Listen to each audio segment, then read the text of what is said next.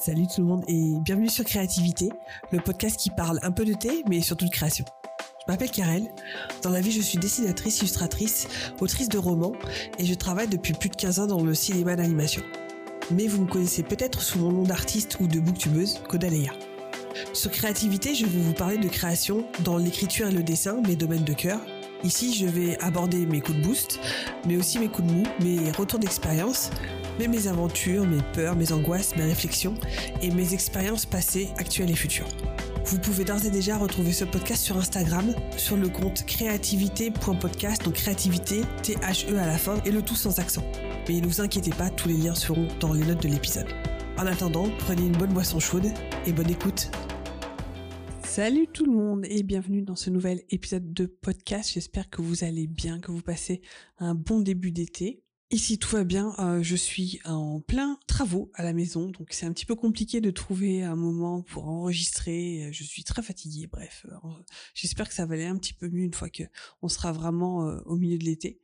En tout cas, je reviens avec vous aujourd'hui avec un nouvel épisode où je vais parler écriture et plus précisément de L'oiseau de feu, donc mon roman en cours de correction, et encore plus précisément comment je m'y suis prise, ce qui a changé par rapport à Versipellis, comment ça s'est passé, et quelles leçons j'en ai tiré. Mais avant de passer dans le vif du sujet, je vais vous parler du thé de la semaine, le thé de l'épisode. Alors, c'est un thé de chez la maison Bourgeon, chez qui j'ai quelques thés, j'ai goûté quelques thés. Et celui-ci, il m'a tapé dans l'œil puisque c'est un ice tea pêche. C'est un thé glacé donc à la pêche qui est juste parfait pour ces températures euh, presque caniculaires.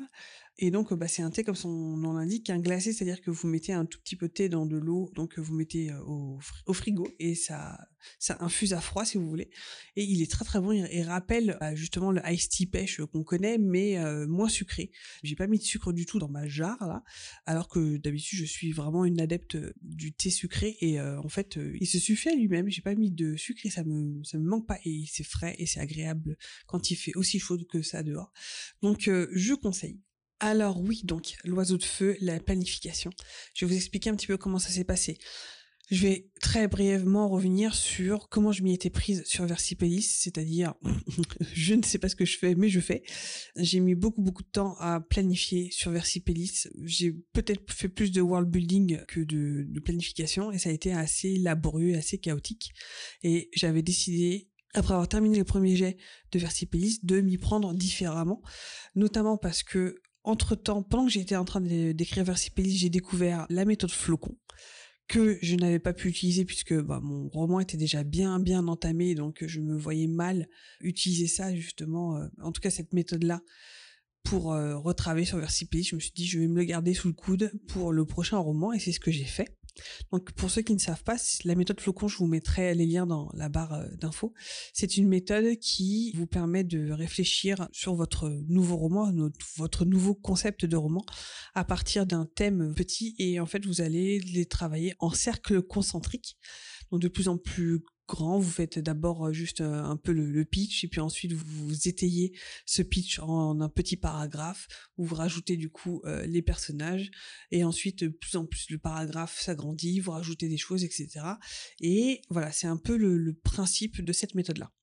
Alors, je vous renvoie évidemment vers le premier épisode que j'avais fait sur l'oiseau de feu, donc qui était l'oiseau de feu, je crois que c'était l'étincelle de l'idée, où je vous avais raconté comment j'avais brainstormé sur mon carnet au début pour justement trouver bah, de quoi j'allais parler, comment j'allais mettre en place ce roman et cette intrigue, dans, dans quel cadre j'allais justement le mettre, qu'est-ce qui m'a inspiré, etc. Je vous mettrai aussi le lien dans la barre d'infos si vous n'avez pas écouté cet épisode, ça peut vous intéresser. Donc là, je vais partir ensuite sur euh, bah, comment je m'y suis prise, donc la méthode, etc.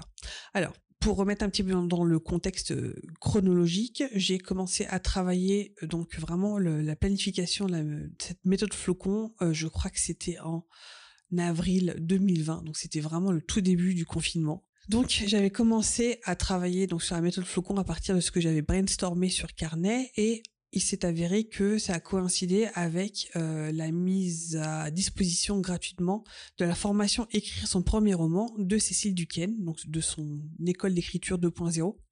Donc elle avait mis euh, cette formation-là euh, gratuite parce que c'était confinement, parce qu'elle voulait, je pense, un petit peu émuler et entraîner les gens, essayer de les sortir un petit peu de, de ce marasme général, on va dire. Et je me suis dit, bah, c'est parfait, c'est exactement ce dont j'ai besoin. Donc, en fait, c'est une formation audio, on va dire. Donc, c'est des formations en, sous forme de MP3, donc plusieurs modules. Euh, chaque MP3 est étayé par des annexes, donc en PDF, en, format document, etc. Et vous suivez chacun des modules. Elle vous propose une façon, une méthode qui, au final, se rapproche très très fort de la méthode Flocon. Et donc j'ai suivi un petit peu les deux en parallèle. À chaque fois, elle vous donne des instructions, elle vous laisse le temps de réfléchir justement aux instructions qu'elle vous a données et vous avancez petit à petit comme ça. Alors, je ne sais pas du tout si vous allez l'entendre parce que peut-être, j'espère que mon micro fait le boulot, mais euh, mon homme est en train de, de murer une porte, donc il est en train de, taper. Enfin, j'espère que vous entendrez pas. On est en plein de travaux, comme je vous disais. Bref. Donc, le but, c'était de déterminer le thème principal et vous travaillez par cercle concentrique donc ensuite, vous déterminez qui sont les personnages principaux et surtout de quels personnages vous allez avoir besoin, quels vont être les personnages dans les points de vue vont être les plus intéressants pour suivre l'histoire. Donc quels personnages ont le plus à perdre, quels personnages ont le plus à changer par rapport euh, donc euh, au thème, euh, à l'intrigue et au cœur de l'histoire? Et de là, justement, vous allez déterminer bah, les arcs que vous voulez par rapport à ces personnages. Si vous avez un arc de roman, si vous avez un arc de développement du personnage que vous voulez que votre personnage parte d'un point A pour aller jusqu'à un point B en passant euh, bah, justement par des hauts, des bas, etc. C'est à ce moment-là que vous allez euh, bah, noter des idées et tout. Et jusque-là, vous allez donc développer vos personnages principaux si vous en avez euh, plusieurs, vos personnages secondaires importants, on va dire, et évidemment votre comment dire votre antagoniste, voilà, qui est aussi en fait un personnage principal. Il va être extrêmement important pour déterminer l'intrigue et ce qui va se passer et contre qui en fait vos personnages principaux vont se dresser. Si vous avez un antagoniste, évidemment. À partir de là, c'est là que c'était intéressant et que c'est un exercice que je n'avais jamais fait jusqu'à maintenant. C'est que une fois que vous avez vos personnages et que vous avez une idée un peu générale de la suite des événements, si vous voulez, vous allez à ce moment-là prendre du temps pour faire un synopsis par personnage. Alors vous n'allez pas prendre tous vos personnages, hein. vous prenez vos personnages principaux, l'antagoniste et les personnages secondaires importants. Et vous allez voir en fait vous allez écrire le synopsis de donc ce qui se passe dans, dans leur histoire mais de leur point de vue pour vous donner un exemple, dans Le Seigneur des Anneaux, à partir du moment où la communauté de l'anneau split, c'est comme si vous écriviez le synopsis de euh, Sam et Frodon d'un côté, vous avez le synopsis de Legolas, Gimli et Aragorn de l'autre côté, et vous avez ensuite, en suivant les films, hein, si vous voyez ce que je veux dire, vous avez ensuite Pipin et Merry. Et donc là, vous avez trois synopsis, donc par pool de personnages, on va dire, euh, différents, puisqu'ils sont, ils ne sont plus ensemble, ça se passe de manière simultanée souvent, donc vous savez exactement qu'est-ce qui se passe par personnage et qu'est-ce qui se passe par personnage. Moi, par exemple, dans le cas de mon roman, donc dans L'Oiseau de Feu, j'avais notamment deux personnages qui sont très très proches et qui s'engueulaient à, un moment et qui se séparent. Et j'avais besoin de savoir en fait bah, qu'est-ce qu'ils font de chacun de leur côté pour voir ensuite dans mon chapitrage sur qui j'allais centrer mon, mon, chapitre ou ma scène, etc. pour voir qui allait avoir une partie euh, plus intéressante à raconter que, que l'autre. Et une fois que vous avez fait donc ce synopsis par personnage, il y aura souvent des allers-retours entre bah, justement les bah, entre chaque personnage et vous allez aussi donc faire un synopsis général qui va être vraiment la trame de l'histoire de votre roman, pas forcément chapitrage, mais en tout cas la trame de tout ce qui se passe des événements. Et il va y avoir donc des va-et-vient entre ces synopsis euh, différenciés par personnage et le synopsis général. De toute façon, vous allez voir, il y a des allers-retours constants en fait. Et une fois que j'ai ces synopsis par personnage, c'est là que va rentrer en action le logiciel Ion Timeline dont je vous avais parlé dans un précédent épisode. Alors Ion Timeline, c'est un logiciel qui vous permet de faire, comme son nom l'indique, des timelines, des chronologies c'est un logiciel qui est quand même assez puissant puisqu'il va vous permettre en fait de rentrer quasiment à la minute exact.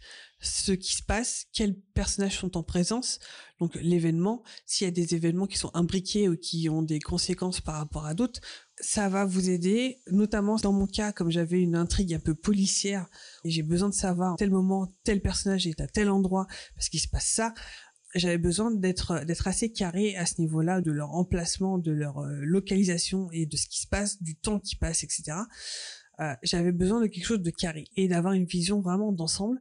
Et justement, des fois, je me rends compte que bah euh, telle action, bah en fait, ça va, c'est trop rapide ou c'est trop lent. Donc ça me permet, par exemple, bah, pour des, des, déplacements de personnages, par exemple, bon bah j'ai des personnages qui prennent l'Orient Express pour aller jusqu'à Vienne.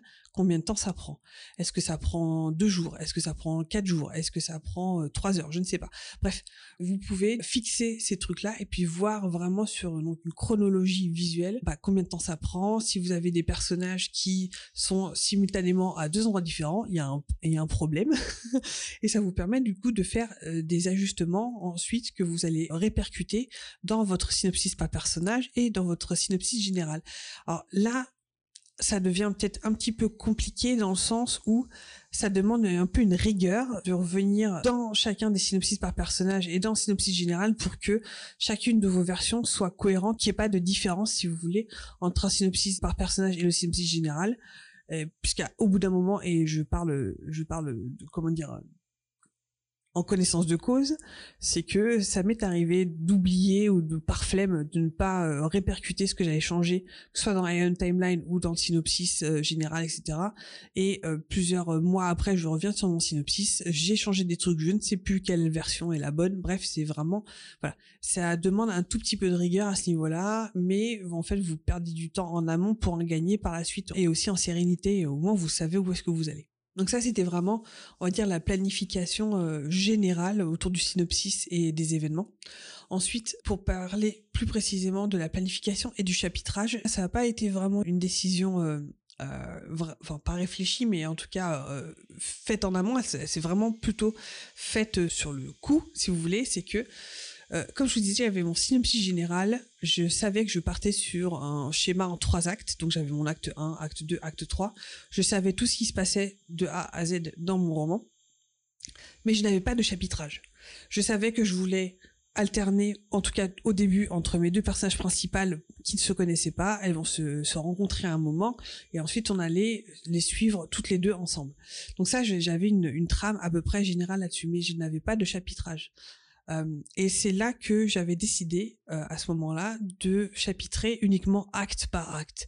donc, comme je vous disais, j'ai le synopsis général où je sais tout ce qui se passe de bout en bout, mais pour savoir à partir de ces événements que vous avez déterminés dans le synopsis général, quel chapitre vous allez mettre en avant, à partir de quel point de vue de tel personnage, en fait dans quel ordre vous allez raconter l'histoire, de quel point de vue vous allez raconter l'histoire, c'est là que ça va se jouer. C'est quelque chose que j'avais pas forcément précisé dans mon synopsis général, c'est à ce moment-là que je décide à travers quels yeux je vais raconter tel événement. Et donc, au lieu de faire vraiment le chapitrage total du roman, j'ai décidé, comme je vous disais, de faire acte par acte. Donc je me suis vraiment focalisée sur l'acte 1. Je savais de donc d'où de où jusqu'à où ça allait et j'ai décidé de laisser euh, en friche euh, mon acte 2, mon acte 3. Pourquoi j'ai fait ça euh, Parce que je me suis dit, on va prendre petit bout par petit bout, ce sera peut-être plus simple déjà à organiser. Et je voulais aussi éviter de me bloquer, entre guillemets, en essayant de chapitrer, déjà de perdre du temps en fait à chapitrer tout au début et de me rendre compte en plein milieu qu'il allait falloir que je change des choses parce que, c'est ce qui s'est passé, c'est que en écrivant mon, à la fin de mon acte 1, pour vous donner un exemple, je me suis rendu compte qu'il manquait un personnage, il manquait quelque chose, il manquait une intrigue secondaire si vous voulez, et j'étais obligée de rajouter un nouveau personnage quasiment au début du, de l'acte 2. Et je me suis dit, bah merde, s'il est au début de l'acte 2, peut-être qu'il devrait être aussi dans l'acte 1. Bref, vous voyez ce que je veux dire. Et ce qui fait que, une fois avoir terminé mon acte 1, je savais que je devais rajouter ce personnage-là et ça m'a permis de rajouter ce nouveau personnage, donc là de faire son sa fiche personnage, de rajouter son petit synopsis parce que comme c'est un personnage, en tout cas dans un arc secondaire d'un des personnages principaux, ça m'a permis du coup à ce moment-là de de décider bah, où est-ce que j'allais le mettre dans l'acte 2 et dans l'acte 3, d'étoffer ce synopsis dans lequel il n'était pas au début et donc de le rajouter et euh, bah, de voir que peut-être à ce moment-là, dans cette scène-là que j'avais prévue, bah, il pourrait être là, il pourrait rajouter quelque chose d'intéressant et, et, tout ça. Donc j'ai planifié l'acte 1, j'ai ensuite écrit l'acte 1, donc le premier jet, et à la fin de l'écriture de l'acte 1, je faisais OK. Alors, qu'est-ce qui a changé après l'écriture de ce premier jet? Est-ce que j'ai rajouté, bon là en l'occurrence par exemple, est-ce que j'ai rajouté un personnage? Est-ce que j'ai changé des choses par rapport à mon synopsis général? Et si c'était le cas, eh ben, je corrigeais le synopsis par personnage, le synopsis général. Je corrigeais aussi Ion Timeline s'il y avait besoin. Alors c'est un petit peu fastidieux, euh, je le conçois, mais ça m'a permis du coup de mettre, de faire un point sur ce qui avait été fait et ça me donnait du grain à moudre pour bon bah ok, maintenant je vais travailler sur l'acte 2. Qu'est-ce qui se passe dans l'acte 2 Comment est-ce que je vais mettre en lumière tel ou tel événement, de quel point de vue, etc. Et rebelote. Donc euh, ça m'a pris peut-être une ou deux semaines, je, peut-être un petit peu moins, peut-être une semaine pour euh, chapitrer l'acte 2, qui était le, donc le plus gros, évidemment. Euh, et ensuite, bah, c'est pareil, à la fin de l'acte 2, ok, il s'est passé ça, j'ai changé ça ou ça par rapport au synopsis général que j'avais prévu, donc je, corrige les synopsis Ion Timeline comme d'habitude, et à partir de là, bon, est-ce que ça a des répercussions par rapport à l'acte 3 Qu'est-ce qui a changé? Qu'est-ce qui va être un petit peu modifié? Et donc ça me permettait d'avoir de gérer les changements de manière beaucoup plus organique pour rester quand même euh, avec quelque chose d'assez structuré, mais qui n'était pas bloqué, qui pouvait évoluer par rapport à mes envies, par rapport aux besoins de l'histoire, et justement de pouvoir moduler de façon très organique, de ne pas me retrouver dans quelque chose de figé et, de très rigide, duquel je ne voyais pas comment sortir, si vous voulez. Voilà, cette façon de faire un petit peu euh, modulable comme ça euh, m'a permis d'aller jusqu'au bout, même si je me suis rendu compte à la fin, quand en écrivant le premier jet, qu'il y avait des choses qui n'allaient pas dans ce que j'avais prévu dès le départ. Il y a des personnages qui ont complètement changé on va dire, d'allégeance. On va dire, il y a des personnages qui, à la base, étaient plutôt alliés, qui sont devenus antagonistes, ce qui veut dire qu'il va falloir que je revoie complètement les relations des personnages avec ce, personnage-là en particulier, que je revoie le synopsis général puisqu'il y avait des scènes carrément que j'avais écrites d'une certaine façon qui allaient être obsolètes par rapport au changement que je voulais faire. Voilà. Mais en tout cas, j'avais une base qui s'organisait bien et qui n'avait pas été trop rigide à mettre en place. Voilà, j'espère que j'ai été à peu près claire. Si vous avez des questions, si vous avez, je sais pas, des remarques, si vous voyez faire ça, peut-être que ça peut vous donner des idées pour votre prochain euh, projet d'écriture. Alors, je ne dis pas que c'est euh, que c'est la science exacte, que c'est comme ça qu'il faut faire, etc. Je vous raconte juste euh, que pour ce projet-là, c'est comme ça que j'ai testé. C'était une expérimentation qui, en tout cas pour moi, a été plutôt bénéfique. Euh, je ne sais pas si le prochain roman, euh, je vais le faire de la même façon. Peut-être que voilà, chaque roman va nécessiter sa propre façon de faire, et c'est ça qui est sympa aussi, c'est justement bah, d'apprendre de nos précédentes euh, expériences avec nos précédents romans et de l'ajuster par rapport à chaque projet, parce que bah, chaque projet s'aborde vraiment différemment.